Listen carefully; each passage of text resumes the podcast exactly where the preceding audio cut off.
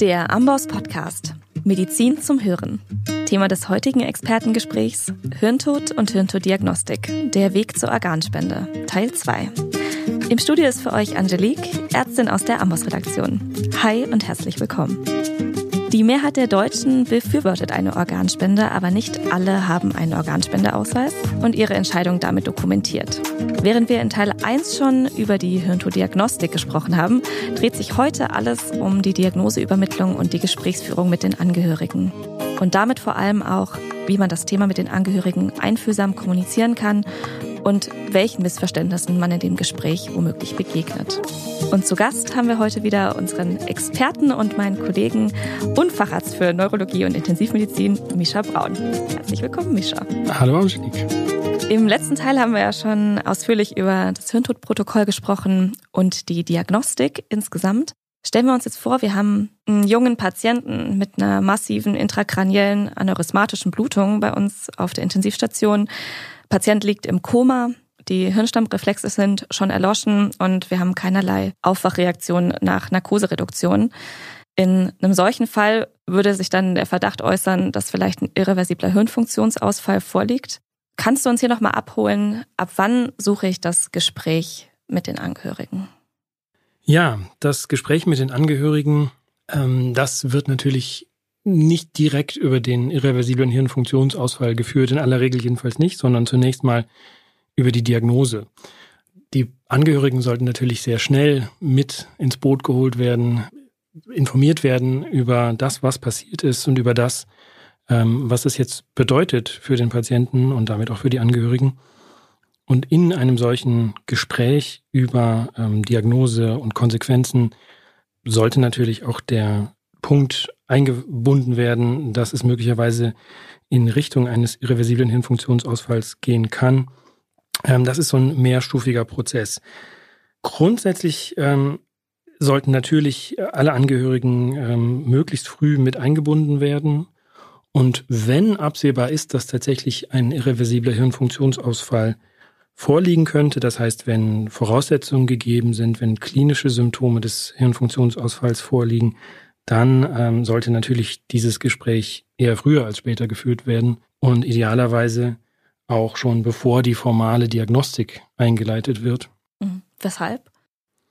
Naja, wir haben ja durchaus im letzten Teil schon darüber gesprochen, dass die, ähm, diese formale Diagnostik nicht ganz unaufwendig ist. Und das ist eine Sache, die natürlich eng mit der Organspende zusammenhängt, in vielen Fällen oder in fast allen Fällen, ähm, so dass wenn äh, ein Patient jetzt absehbar nicht für eine Organspende in Frage kommt, weil er oder sie das, das abgelehnt hat zu Lebzeiten oder weil die Angehörigen sich dagegen entscheiden, wenn es keine Willensbekundung des Patienten oder der Patientin gibt, sich unter Umständen die doch recht aufwendige Feststellung des irreversiblen Hirnfunktionsausfalls auch erübrigen kann.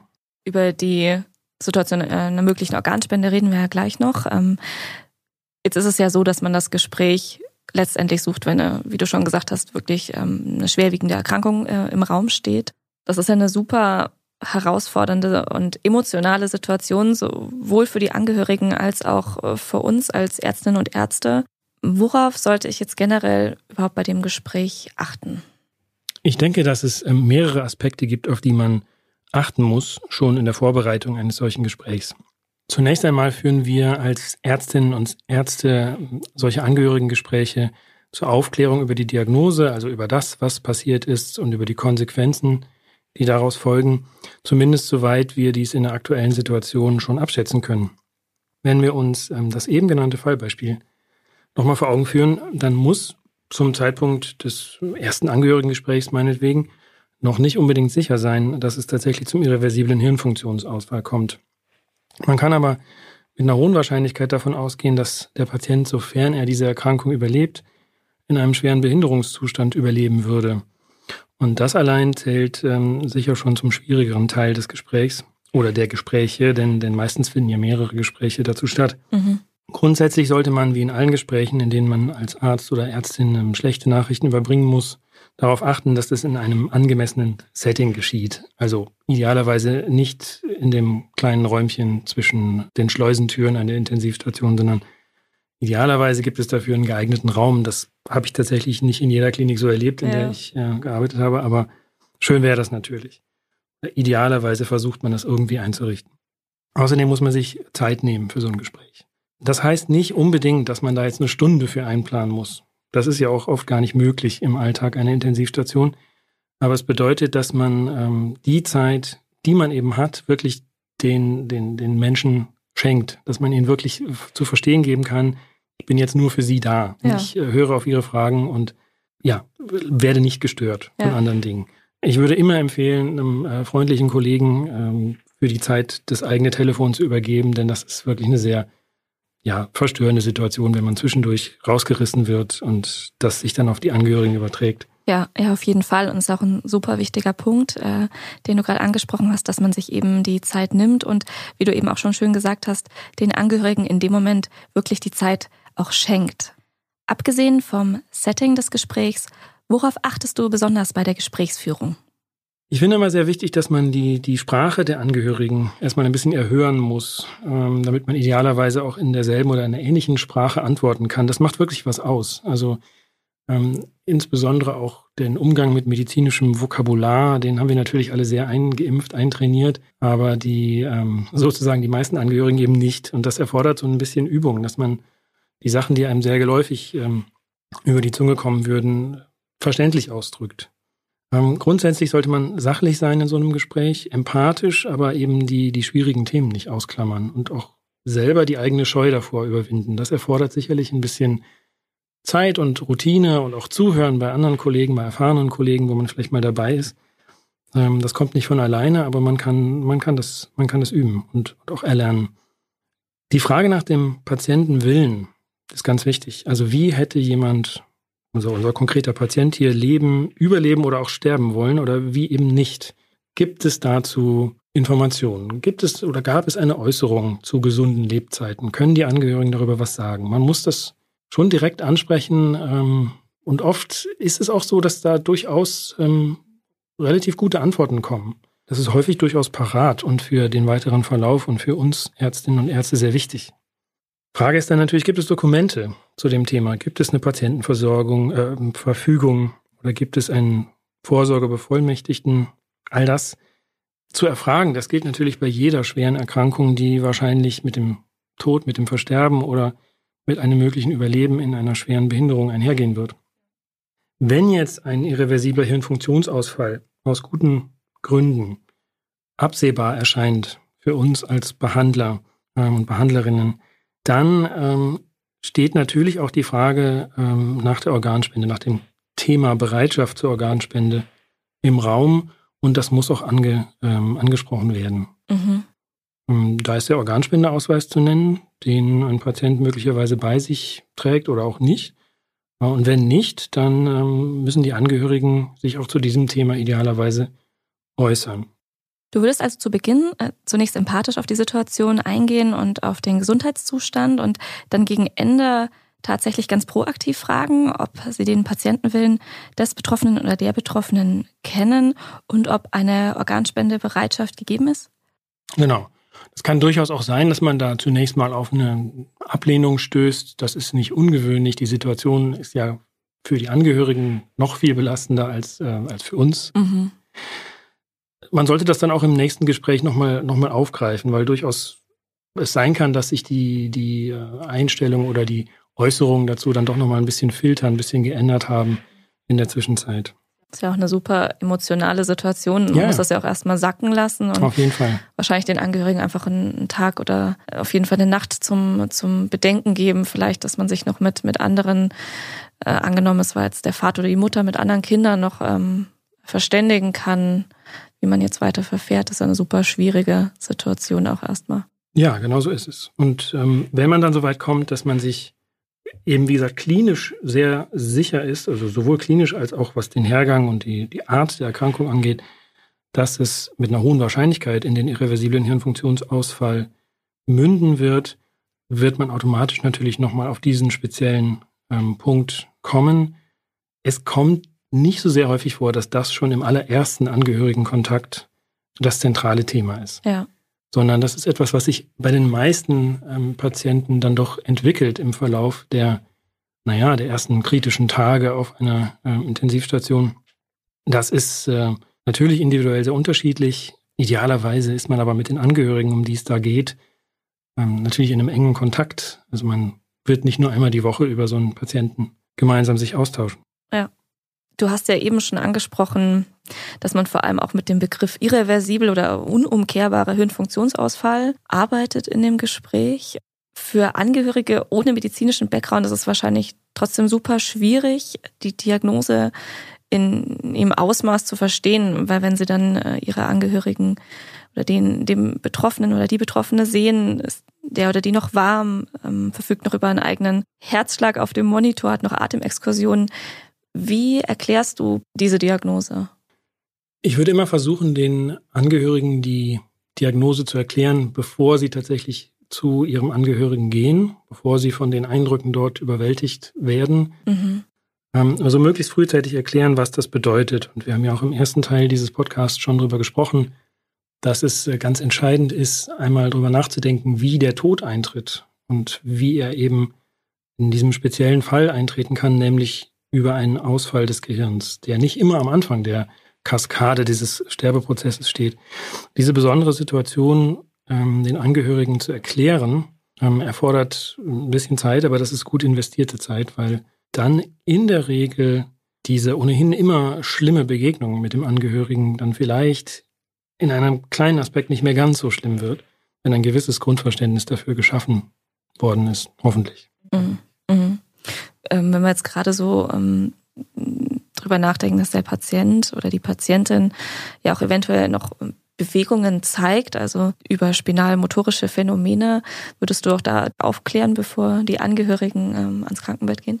Ich würde das natürlich tun, insbesondere dann, wenn ich ähm, aus eigener Anschauung und aus den eigenen Untersuchungen des Patienten das, ähm, das schon weiß, dass mhm. das bei diesem Patienten ein, ja, ein vorkommendes Phänomen ist. Das ist nicht bei allen Patienten gleich stark ausgeprägt, aber es gibt eben solche Patienten, bei denen das durchaus eindrucksvoll sein kann. Und wenn ich weiß, dass es so ist, dann würde ich natürlich schon im Vorfeld da mh, hm, Erklärungsarbeit leisten. Und ich würde auch mit ans Patientenbett gehen und das ähm, auch dort fortsetzen. Also es geht wirklich sehr, sehr viel über die, über die wirklich Erklärung der Zusammenhänge. Ja, deswegen nochmal, es ist wirklich sehr wichtig, ja, so diesen berühmten guten Draht zu den Patienten, ähm, zu den Angehörigen zu bekommen. Und das, ich, ich finde, das gelingt oft eben über die Sprache. Also wenn da so ein Austausch auf Augenhöhe so gut wie möglich erzielt werden kann, ähm, hat man da schon viel gewonnen. Ja, das hast du sehr schön gesagt. Es ist ja auch eine, es ist ja eine super emotionale Situation. Insbesondere in Bezug auf die Frage nach der Organspende haben die Angehörigen ja sicher auch einige Fragen. Welchen Fragen, Ängsten begegnet man in dem Zusammenhang? Ja, also es gibt so mehrere Arten von, ähm, von Themen, die da angesprochen werden. Also ähm, ganz eindrücklich ist natürlich immer, dass der Patient, ich bleibe mal noch bei unserem Beispiel, ja noch noch rosig aussieht, keineswegs äh, tot aussieht, mhm. sondern äh, wie gesagt noch Bewegung hat, Atemexkursionen am Beatmungsgerät hat ähm, und vielleicht möglicherweise sogar noch Bewegung auf Berührung, reflektorische Bewegungen zeigt. Da bindet sich dann oder da knüpft sich dann häufig die Frage dran, ob, äh, ob der Patient noch Schmerzen empfinden kann, zum Beispiel. Mhm. Das ist ja eine sehr naheliegende Frage. Da äh, hilft es immer wieder zu wiederholen, oder immer wieder die Erklärung dieses Phänomens ähm, zu wiederholen. Also dass wirklich das Gehirn in einem Zustand ist, in dem es keine Reize mehr ähm, empfangen kann und auch keine Reize mehr verarbeiten kann. Das führt eben in der Konsequenz dazu, dass dieser Mensch äh, keine Schmerzen mehr verspürt. Ähm, es gibt auch so Fragen, die sich mehr um das Prozedurale kümmern. Also mhm kann man den Verstorbenen nochmal sehen, ähm, was, äh, was passiert, wie funktioniert das mit dem Beerdigungsinstitut. Das sind mhm. natürlich so praktische Fragen, die erstmal vielleicht banal klingen äh, mögen, aber die kommen einfach zur Sprache. Kann man denn den Patienten nochmal sehen? Auf jeden Fall. Also in aller Regel natürlich. Und ähm, ja, es kann auch sein, dass man in so einem Gespräch mit anhaltender Ablehnung konfrontiert ist. Ich würde da immer für plädieren, dass man da mit so einer ich nenne es mal, bedingungslosen Akzeptanz erstmal rangeht ja. und das ernst nimmt, was da ähm, geäußert wird, auch wenn manches vielleicht auch sehr emotional ähm, natürlich eingefärbt ist. Also diese berühmte Voka dieses Vokabular, was, was immer wieder mal kolportiert wird, dass man als Ersatzteillager ähm, ähm, bezeichnet wird. Ähm, das sind Sachen, die können durchaus vorkommen. Ich finde durchaus, dass man dieses Vokabular dann auch aufnehmen kann. Man kann das, man kann das direkt einbauen und auch widerspiegeln. Man kann, kann sich ja nicht ganz frei machen von dem Gedanken, dass da was dran ist an dem Begriff. Aber man wird ja nicht einfach zum Ersatzteillager, sondern man, man wird das nur im übertragenen Sinne, wenn man dem auch zustimmt. Und das Ersatzteillager, dieser Begriff bedeutet ja auch, dass jemandem möglicherweise ein Ersatzteil zukommen kann, der wiederum davon sehr profitiert. Ja. Ähm, es gibt da viele Variationen, aber ich würde auf jeden Fall grundsätzlich immer dafür plädieren, ernst nehmen, aufnehmen, keineswegs ähm, lächerlich machen gar oder ähm, mit so einer Wischbewegung wegwischen, ja. sondern wirklich ähm, aufnehmen. Auch die Frage, ähm, wird man denn für Hirntod erklärt, weil die Organe, weil die Ärzte jetzt unbedingt Organe entnehmen wollen, oder wird man deswegen früher als Hirntod erklärt? Die muss man wirklich klar und auch immer wieder vehement, aber doch freundlich ähm, entkräften. Ähm, das ist so nicht und man muss immer wieder darauf hinweisen, dass das ein, ein bewusst mehrstufiges Verfahren ist, ein Verfahren, was auf mehrere ähm, Untersucher und Gutachter, Gutachterinnen sozusagen verteilt ist, die unabhängig von allen Prozessen, die mit Organspende und Organtransplantation zu tun haben, sein müssen.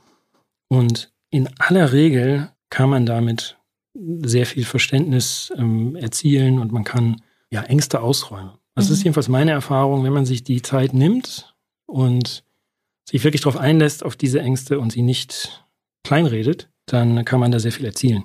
Ja. Man muss ja auch nicht als Behandler oder Behandlerin alles nachvollziehen können. Man muss es nur, muss nur den Gedanken annehmen und erklärend damit arbeiten. Richtig. Und letztlich liegt die Entscheidung pro oder wider Organspende nicht bei uns, sondern wir, wir klären ja nur auf. Wir wollen ja keine Überzeugungsarbeit leisten. Genau, das ist es. Wir leisten keine Überzeugungsarbeit.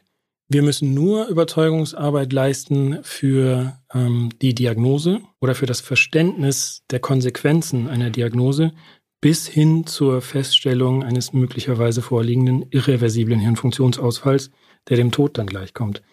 Aber die grundsätzliche Frage ähm, nach, nach der Bereitschaft zur Organspende, die, die fragen wir ab. Aber das ist natürlich ähm, etwas, was von diesem oder von dem, von dem Prozess der, der Todesfeststellung über den Hirnfunktionsausfall erstmal entkoppelt ist. Mhm. Ja, da gibt es natürlich Zusammenhänge, aber das sind zwei getrennte Prozesse letztlich. Ja, super wichtig.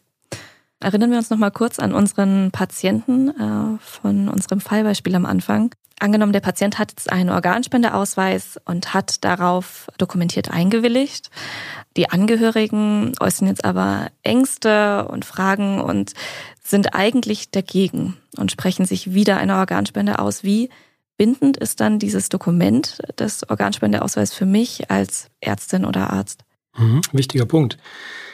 Der, also gesetzlich ist es so geregelt, dass der fixierte Patientenwille oder der geäußerte Patientenwille in dieser Form schriftlich fixiert auf dem Organspendeausweis auch über den Tod des Patienten hinaus Gültigkeit hat.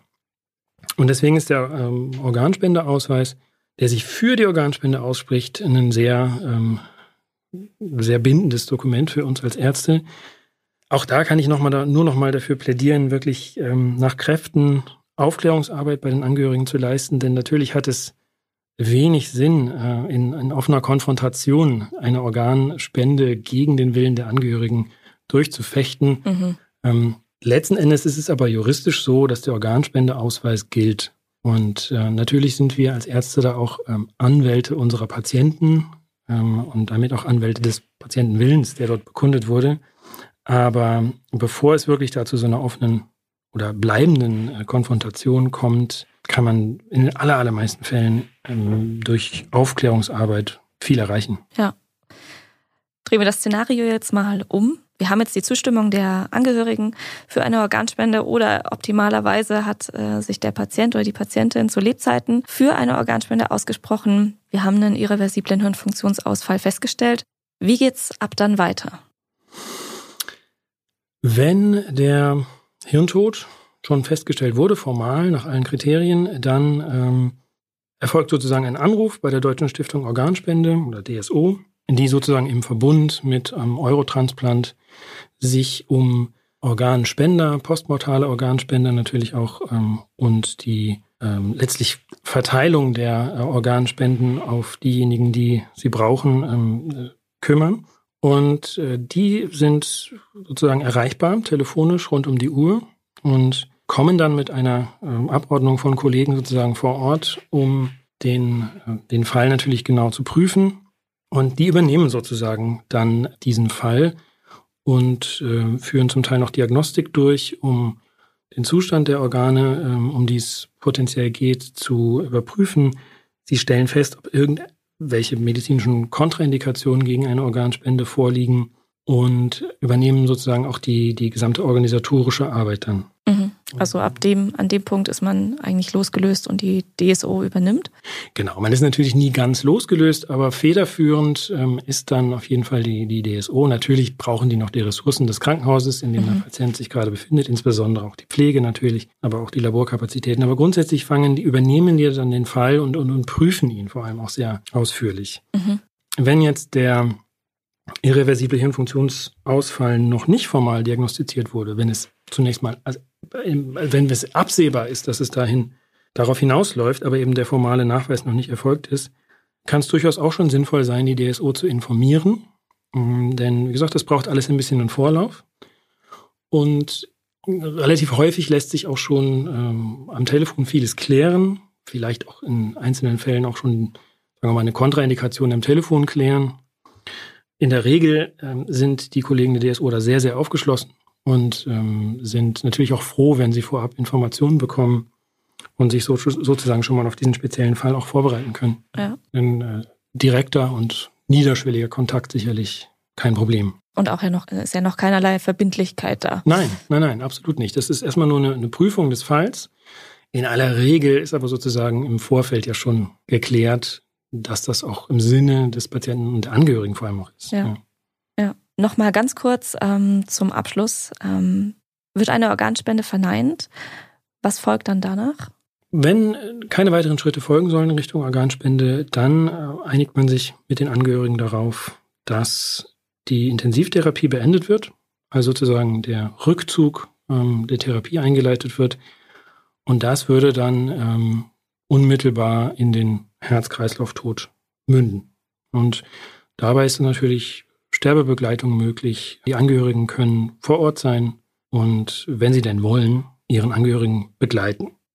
Wenn man sich mit den Angehörigen aus welchen Gründen auch immer nicht darauf einigen kann, wenn die Angehörigen sozusagen vehement widersprechen, dem Abschalten der Geräte, so mal salopp zu formulieren, dann ähm, kann natürlich oder dann ist die, die, die Feststellung des irreversiblen Hirnfunktionsausfalls bindend. Wenn das schon geschehen ist zu dem Zeitpunkt, dann muss man sagen, der Patient ist bereits verstorben. Es gibt über die, das Abschalten der Geräte jetzt keine Diskussion mehr.